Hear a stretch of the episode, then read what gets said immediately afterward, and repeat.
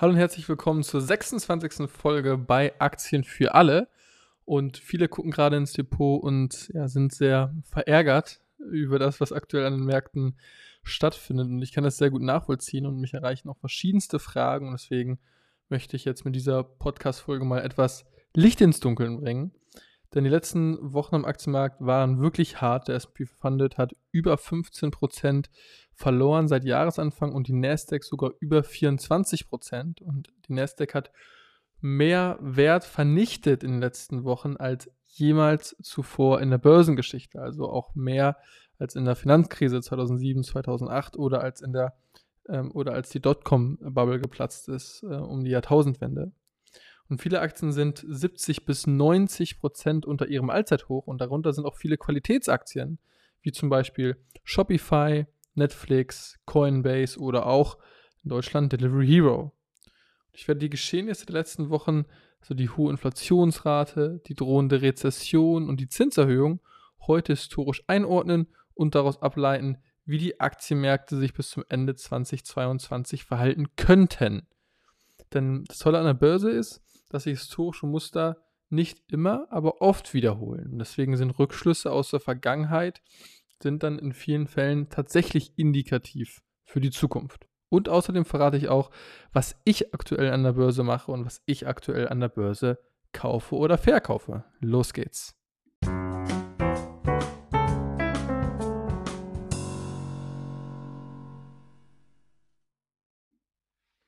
Zuerst schauen wir mal darauf, wie der SP 500, also ein Index mit den 500 größten Unternehmen weltweit, historisch performt hat, wenn der Zinssatz auf einem ähnlichen Niveau war wie aktuell. Analysten sind sich einig, dass der FED-Zinssatz Ende 2022 so zwischen 2,5 und 2,75 Prozent liegen wird. Und wenn wir jetzt mal einen Blick zurückwerfen in die Vergangenheit, dann sehen wir, dass es ein paar Jahre gab, wo der Zinssatz etwas höher war, aber ungefähr ähm, in derselben Region. 1962 lag der Fettzinssatz bei 2,7 Prozent, 1992, 93 und 2005 lag der Fettzinssatz durchschnittlich bei 3 Prozent, also nochmal ein Stück höher als aktuell. Jetzt gucken wir uns mal an, wie die Börse dann verlief in diesen Jahren. Der S&P 500 machte 1962 minus 8,8 Prozent, 1992 7,5 Prozent, 1993 knapp 10 Prozent und 2005 4,8 Prozent. Also im Schnitt war die Performance des S&P 500 in diesen Jahren, wo der äh, Vergleichszins ähm, auf einem ähnlichen Niveau war, sogar noch ein bisschen höher war als aktuell, sogar positiv. Und es gibt nur sechs Jahre in der Geschichte, in denen der S&P 500 schlechter als 15 Prozent abgeschnitten hat. Also eine schlechter als das, was man, was man jetzt schon seit ähm, Jahresanfang sieht. Und drei von diesen sechs Jahren waren in den 1930er Jahren. Jetzt kann man natürlich sagen, okay, ähm, diese ähm, Indikatoren reichen noch nicht, um darauf hinzudeuten, dass der Markt wirklich überverkauft ist.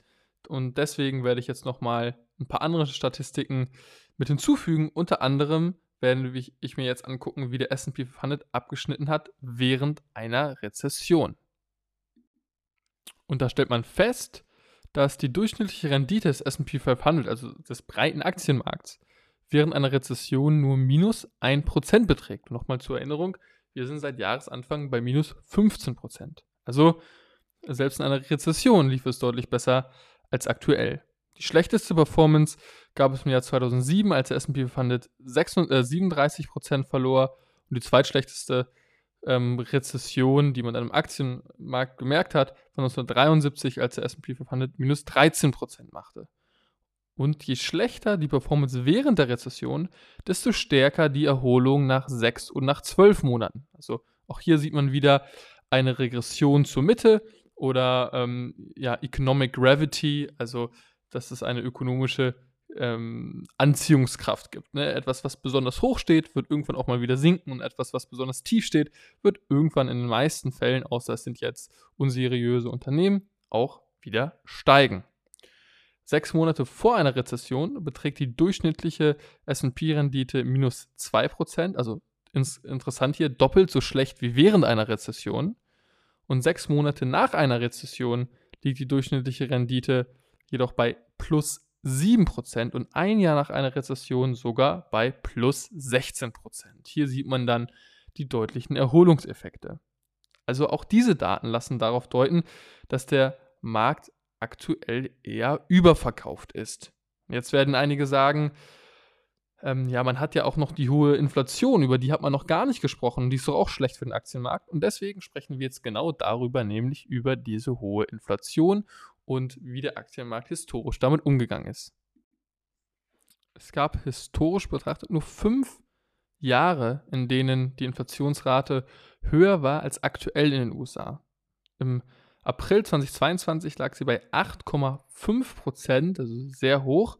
Und in den fünf Jahren, wo sie noch höher lag, lag sie 1974 bei 11 Prozent, 1975 bei 9 Prozent, 1979 bei knapp über 11 Prozent, 1980 bei 13,5 Prozent und 1981 bei 10,3 Prozent. Also wirklich nur im Zeitraum 1974 bis 1981 gab es Inflationsraten, die höher waren als aktuell. Und wenn man sich die Performance in diesen Jahren anguckt, stellt man fest, dass die gar nicht so schlecht war. Im Jahr, 19, im Jahr 1974, also in einem Jahr mit 11% Inflation, war sie relativ schlecht, da lag sie bei minus 26%, aber 1975 hat sich der Markt stark erholt, da lag das S&P 500 bei plus 37% 1979 bei plus 18,5% 1980 bei fast plus 32% und 1981 bei minus 4,7% Also hier kann man erstmal festhalten, je höher die Inflationsrate, desto schlechter die Aktienmarktperformance. Das ist nicht unbedingt so. Ja, zum Beispiel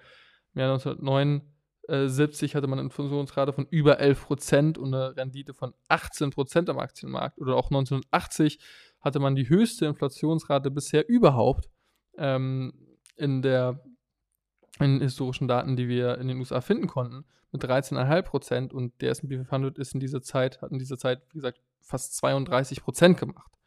Also auch kann, man, auch kann man hier festhalten, dass die durchschnittliche Performance des S&P 500 11,3 Prozent war in diesen Jahren, wo die Inflation noch höher war als aktuell. Also auch das zeigt, dass die hohe Inflation nicht zwingend ein Grund dafür sein muss, dass die Märkte so schlecht abschneiden. Und auch das spricht eher dafür, dass die Märkte aktuell überverkauft sind.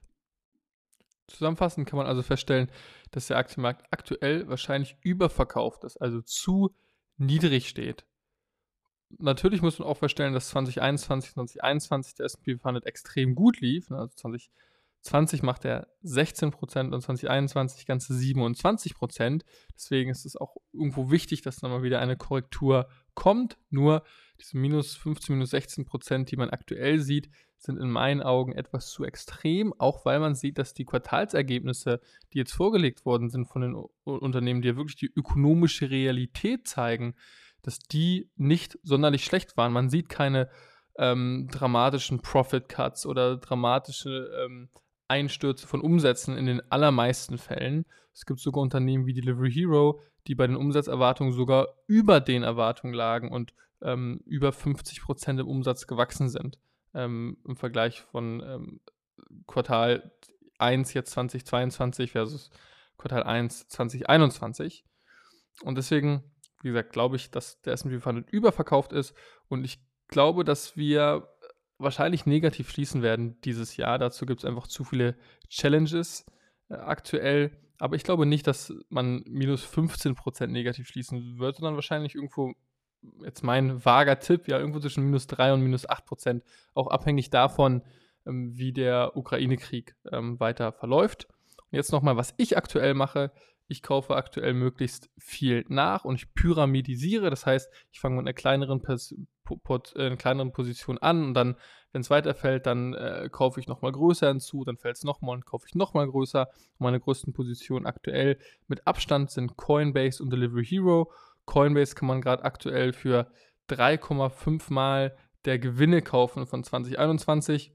Die werden 2022 etwas kleiner ausfallen, aber selbst dann ist Coinbase immer noch günstig bewertet. Man sagt, wenn man so ein Kursgewinnverhältnis hat von 12 ähm, oder von unter 12 ist es relativ niedrig. Und wie gesagt, ähm, wenn man die 2021er Gewinne hiermit inkludiert, dann hat man ein Kursgewinnverhältnis davon äh, dreieinhalb bei, bei Coinbase. Das ist unglaublich niedrig.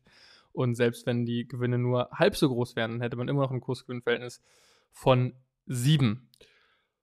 Und ähm, welche, welchen Titel ich, wie gesagt, auch sehr spannend finde, ist Delivery Hero. Die kann man aktuell für 0,63 Mal ihres 2022er Umsatzes kaufen. Und nicht Außenumsatz, also nicht GMV, sondern wirklich ähm, der echte Innenumsatz, der Plattformumsatz. Und das ist eine Wertung mit 0,6 Mal Umsatz extrem niedrig. Und das, wie gesagt, dazu kommen, dass die Umsätze von Delivery Hero im ersten Quartal 2022 über 50% gewachsen sind, sie aber dennoch 80% unter ihrem Kurs vom ersten Quartal 2021 liegen. Wie gesagt, obwohl ihre Umsätze über 50% größer sind als im Jahr ähm, 20, als im Quartal 1 äh, 2021. Ja, deswegen kaufe ich bei diesen Titeln gerade aktuell aggressiv dazu, aber auch hier sollte immer genügend Cash haben, um weitere Zukäufe tätigen zu können. Keiner weiß genau, äh, wann der Boden erreicht ist. Nur ähm, ich denke, die Wahrscheinlichkeit ist extrem hoch, dass wir in einem halben Jahr oder spätestens in einem Jahr von jetzt deutlich, deutlich, deutlich höhere Kurse sehen werden. Und man sollte nicht versuchen, den Boden zu treffen. Das ist der Fehler, den die allermeisten machen, ähm, die, die sagen, ja, aber ich will den tiefsten Kurs treffen, fällt es jetzt noch weiter. Es ist egal, ob es jetzt noch weiter fällt. Ähm, was günstig ist, ist günstig und sollte gekauft werden. Und wenn es dann nochmal weiter fällt, dann kann man eben nachkaufen. Das ist in meinen Augen die richtige Strategie, die bei mir immer gut funktioniert hat. Und dabei sollte man natürlich ähm, hauptsächlich Aktien kaufen oder irgendwie langfristige Optionsscheine, keine Knockouts, weil das kann natürlich dann äh, böse enden, wenn es zu einem Knockout-Ereignis kommt. Aber mit Aktien ist man hier, denke ich, sehr, sehr gut aufgestellt. Ich glaube, dass man da auch gerade nicht so viele Fehlkäufe machen kann, weil durch die Bank weg ähm, gerade alles sehr, sehr günstig ist. Und wenn dich wenn du diesen, ähm, wenn dir diese Podcast-Folge sehr gut gefallen hat, dann empfehle ich auch meinen WhatsApp-Newsletter. Den gibt es wöchentlich im Kurzformat und da erzähle ich einmal, was ich gerade spannend finde im Aktienmarkt oder im Kryptomarkt. Und da kannst du dabei sein, wenn du einfach schreibst, äh, bin dabei an 0176 307 04794. Und das war es dann auch schon mit der Podcast-Folge für diese Woche. Und am nächsten Sonntag kommt der nächste Podcast raus. Bis dann. Ciao.